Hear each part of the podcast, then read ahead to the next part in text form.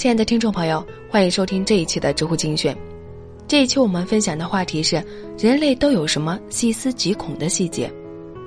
下面这个回答来自于知乎用户顺超，他是这么说的：我从读高中起就一直有一个疑问，就是不同人对于快乐和痛苦的感受度会否不一样呢？譬如说，同样患有急性肠胃炎，有没有可能一个人的疼痛感是另一个人的一千倍呢？急性肠胃炎带给 A 的痛苦感，相当于用刀割肉一般，但对于 B 来说，只是如同被捏了一下而已。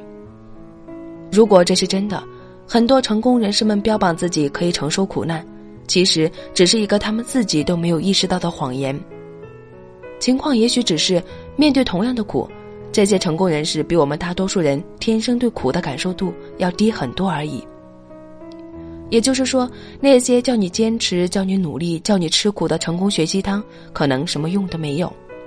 因为人和人的体质天生不一样。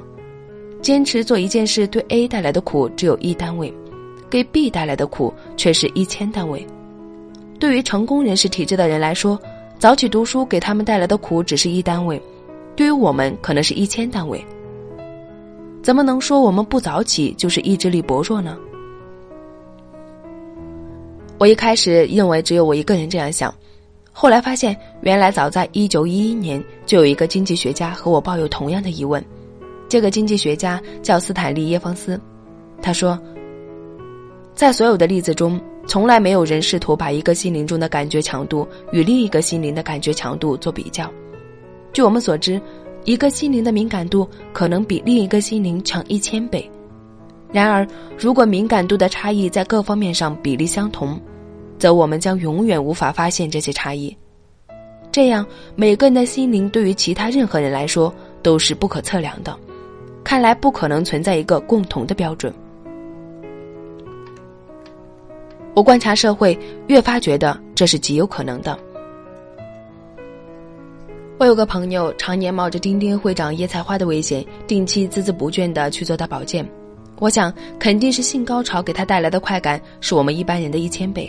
而长椰菜花带来的痛苦，可能只有我们的一千分之一。那些努力攀登权力顶峰的人，肯定是握有权力给他们带来的快感，比我们常人要多一千倍。不然，实在想不到为什么有好好的王爷不做，偏要去造反。再想到学校里的学霸，起早贪黑的学习，肯定是分数带来的快感是我们常人的一千倍，而低分带来的痛苦感也是我们的一千倍。再想下去，我就有点小恐慌了，因为如果这个猜想是真的，那么每个人的人生都是命定的。